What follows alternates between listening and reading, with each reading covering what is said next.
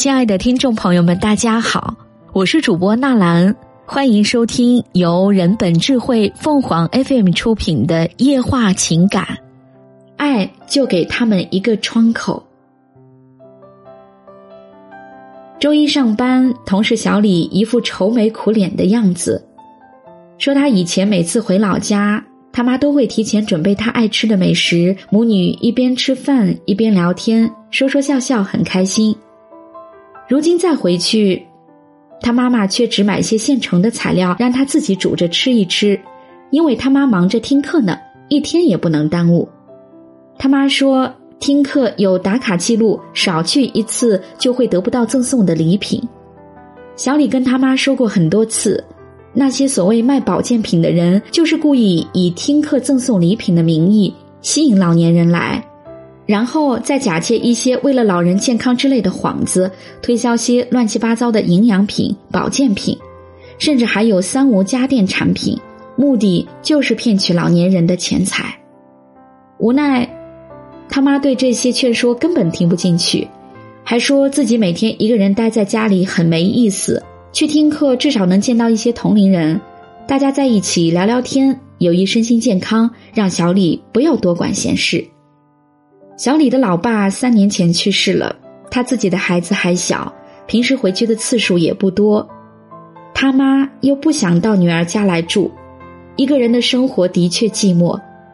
小李想来想去，只好拜托和他妈同住一村的小姨多去家里看看，自己也尽量抽出更多时间回家。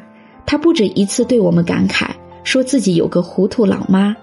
其实我看小李的老妈不算糊涂。他只是去听课，领些免费的小礼品回来，不会真的买那些人推荐的保健品。不久前，我看到一段视频，一位六十多岁的阿姨从商场买了一个电饭锅回去，打算用它蒸米饭，没想到米都淘好了，水也加上了，阿姨却发现，无论把它插到家里的哪个插座上，电饭锅都没有任何反应，电源指示灯怎么都不亮。阿姨拿着锅在各个屋子之间来回转，最后实在没办法了，只好给女儿打视频电话求助。女儿从视频里一看，觉得又好笑又心酸。原来电饭锅的插头上有一层黑色的塑料保护壳，阿姨没有把它拆下来，当然接不上电源。在女儿的指挥下，阿姨终于搞懂了问题所在，开开心心去做饭了。我看到评论区里有不少网友留言，有人说自己也犯过类似的错误，有人说老年人的无助令人同情，但也有人以十分冷漠的语气说：“就知道发这些无聊的视频，真没劲。”这条评论令我心酸。你自己有一天也会老去，如果那时你被孩子嫌弃，内心又会是什么感想？我的父母也年迈了，早在两年前，我的母亲就用上了智能手机。她很喜欢用微信跟我们打电话，而且总是打视频电话。刚开始我以为她是想通过镜头看我在做什么，每次都欣然接通。可是老妈打视频电话的次数多了，我就有点烦了，因为有时是工作时间，我和好几个同事共处一屋，视频电话会影响到别人。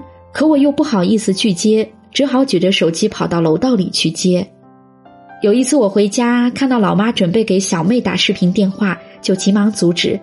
小妹是老师，这个时间应该正在上课，不方便接你的视频。如果真有及时联系她，不要用视频电话。老妈惊讶地说：“我不知道有别的办法啊，我以为微信只能打视频电话呢。”我顿时觉得滑稽又心酸。我打开微信，给他看视频通话下面的语音通话功能，老妈尴尬不已，说自己用了这么久微信，一点也不知道。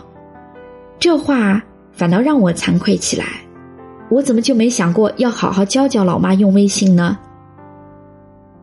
是啊，当我们责怪年迈的父母不应该上当受骗时，或者嫌弃他们无法融入时代时，是否也应该反思一下？他们为什么宁愿相信陌生人，也不愿意相信自己的孩子？他们又为什么会落伍？多数情况下是他们太缺少来自儿女们的关爱了。别让父母在我们看不到的地方悄无声息的被时代潮流吞没。试着走进父母的世界吧，他们并非你想象中那样顽固保守或者愚昧无知，他们只是需要你的帮助来打开一个窗口，领略这个世界更多的精彩。听众朋友们，无论你是开心还是难过，不管你是孤独还是寂寞。希望每天的文章都能给你带来不一样的快乐。你也可以关注我们的微信公众号“情感与美文”，收听更多内容。我们下期再见。